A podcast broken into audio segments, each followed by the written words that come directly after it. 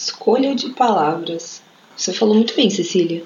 A gente deveria realmente pensar melhor e prestar muita atenção nas palavras que a gente escolhe usar na hora que a gente está conversando. E quando eu digo conversa, é aquela que você está presente, não fazendo várias coisas ao mesmo tempo, olhando no celular ou pelo celular quando você está meio na conversa e meio fora dela.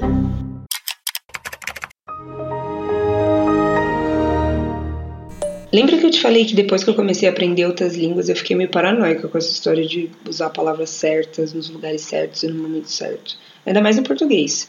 Quando eu aprendi a ver outras visões de mundos pelos filtros das outras línguas, eu passei a entender bem melhor o português e ser bem mais crítica com os termos que eu escolho usar nas conversas que eu tenho. Porque pensa comigo, se a gente está aqui para ajudar a construir conversas melhores, argumentos melhores, principalmente relações melhores, e melhorar o jeito que a gente lida com as pessoas, e com certeza a nossa competência, conversacional, faz muito sentido a gente começar a usar as palavras mais assertivas possíveis na hora de lidar com elas. Ainda mais hoje, porque antigamente para manter uma conversa era fácil, era só falar do tempo ou, sei lá, da saúde. Ô, meu filho, como você tá? Tudo bem? Não, não, não tá ótimo. E hoje em dia não tem como, com desmatamento da Amazônia, mudança climática, antivacina, racismo, essas pautas, sabe? Não são assuntos tão seguros assim para se ter numa roda de trabalho ou no bar. Hoje em dia, uma palavra errada e bum, é aquela briga cheia de emoções e convicções para defender os argumentos. Hoje em dia, os políticos eles não conversam entre si, eles berram uns com os outros. E até questões triviais do dia a dia pode gerar algum tipo de polarização, independente do lado, a favor ou contra. Todo mundo defende seu ponto com tanta veemência e intensidade que não tem como ficar do lado de ninguém. Não tá certo agir assim, cara. Não tá certo a gente normalizar esse ringue que se tornou o um ambiente de conversa.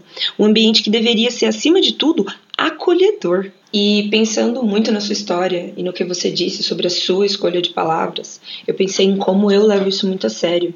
E lembrei aqui de semana passada, quando eu estava traduzindo um texto, e eu me deparei com a palavra statement, que em tradução livre significa discurso em português.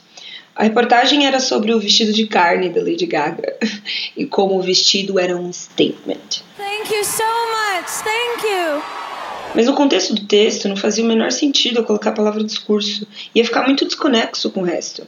Porque, ao meu ver, discurso parece que remete a alguma coisa falada, de oralidade mesmo, sabe?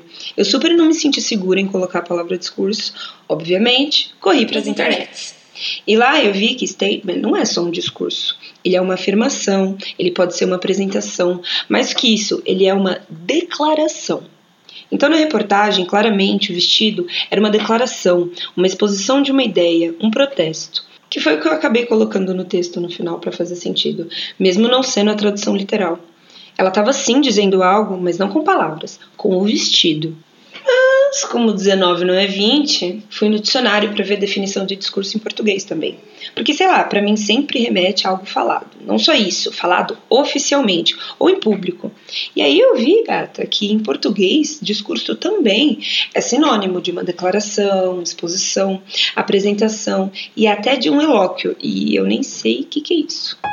Mas algo que me assustou mesmo, pesquisando um pouco sobre a diversidade de significados que as palavras podem ter, foi descobrir que um ser humano, em média, diz 225 palavras por minuto, mas a nossa capacidade de processamento é muito maior. A gente processa umas 500 palavras, eu achei até em alguns lugares falando mil. Então, tipo assim, das 500 palavras que o nosso cérebro consegue processar, 225 são ditas pela outra pessoa na conversa, as outras 227 palavras o nosso cérebro está completando no meio da conversa. Cara, a gente é nosso próprio corretor do Google. What? E aí eu entrei numa epifania louca. Viaja comigo, Cecília. Se um discurso é uma declaração, uma afirmação, um protesto, e tudo isso usam palavras como principal meio de propagação, discursar com as palavras por aí é o que a gente mais faz. Cara, a gente está soltando afirmação por aí torto e arrodo. E pior, as pessoas só estão processando uma parte do que é dito. Ai, ai. Por isso, eu acho que a escolha de palavras é tão imprescindível na construção de qualquer conversa. E não é tudo, é claro, porque a gente não é robô. Mas eu acho ótimo o esforço de começar daí, sabe? Porque, veja bem, É na escolha de palavras que a gente mostra para o mundo também os discursos que a gente abraça quando a gente usa aquelas palavras. Então, sei lá, se a gente pensar melhor nas palavras que a gente usa quando a gente está interagindo com as pessoas, soltando afirmações e declarações por aí, a gente também não estaria tomando um maior cuidado nos pequenos discursos e protestos que a gente abraça? Será que se a gente colocasse na balança as palavras, a gente não estaria também criando uma melhor compreensão dos pesos das nossas ações? Será que a gente pode ou consegue ir tão longe assim? Sei lá, pensar as palavras para mudar as ações. Eu não acredito que esse é utópico. Porque assim, Cecília, já dizia minha mãezinha, que pecar por excesso é bem melhor. Mas no contexto coletivo da conversa, eu vou me permitir alterar isso e dizer que, já que é para pecar, vamos pecar pela precaução. Estudar melhor os ambientes e as pessoas, saber usar melhor as palavras na hora de expor os meus discursos, eu não passei por nada parecido com o que você passou. Inclusive, obrigada por compartilhar.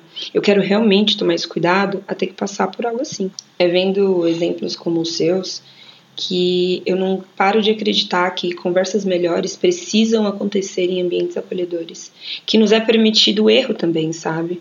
Para assim alguém que a gente confia muito apontar, a gente aprende e segue em frente, sem dor, sabe? Sem trauma, sem cancelamento.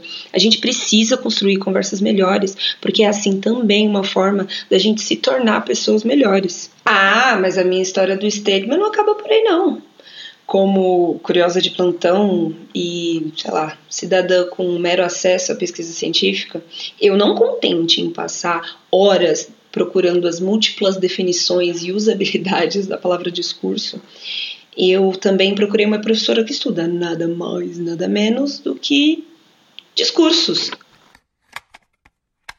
É complexo, assim, sabe? O conceito de discurso.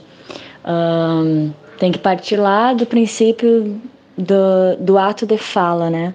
Geralmente um, um, ato de fala ele pode ser oral ou escrito. Tanto a oralidade quanto a escrita tem uma materialidade, ou o som ou o papel, né? O, o, suporte ali do, do escrito, por exemplo, pode ser nas redes sociais também que não é papel, mas o suporte. Aí dentro disso vai ter uma linguagem, que seria a camada mais superficial desse, desse ato de fala. E geralmente isso é chamado de texto. Ele pode ser um texto visual, texto icônico, texto sonoro. E aí, esse texto, a, a materialidade, por exemplo, da escrita, a, a gente consegue ter um, um, tirar o sentido desse texto, por exemplo, via dicionário. Então, uma palavra que está lá, a gente consegue. A primeira leitura que a gente faz é uma leitura denotativa que a gente chama. Então, é a primeira camada, digamos assim, dessa textualidade.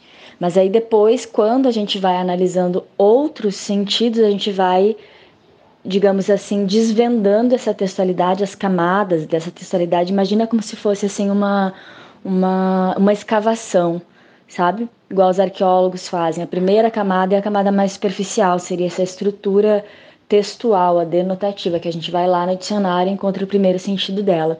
Aí, à medida que a gente vai escavando esse texto, essa, essa materialidade, a gente vai uh, se enveredando pelas vias do discurso. Aí a gente consegue encontrar os sentidos conotativos, numa camada um pouquinho abaixo, digamos assim, da denotativa.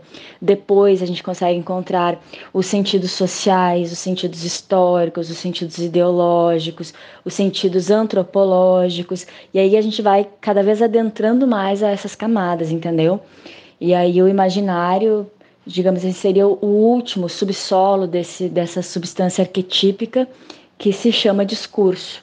Então, o discurso ele não é só, um, só o ato de fala, é o ato de fala compreendido em sua profundeza, digamos assim. Eu não sei se você consegue compreender o que eu tô, tô falando. E geralmente, quando a gente fala, quando a gente se expõe a esse ato de fala, essas camadas todas vêm junto. Nem sempre, uh, por um olhar, digamos assim, desatento, a gente consegue ir nessas profundezas, mas todo e qualquer ato de fala, até um sorriso, até qualquer exposição, se alguém contar uma piada e uma pessoa ri, nessa risada, nesse ato de fala, nessa exposição dela, é possível a gente encontrar todas essas camadas até a profundeza, entendeu?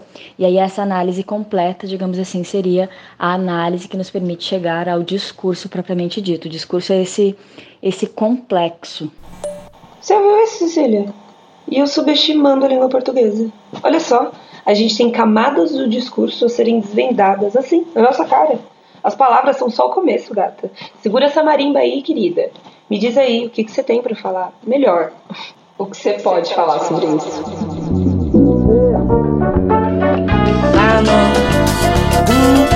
Lá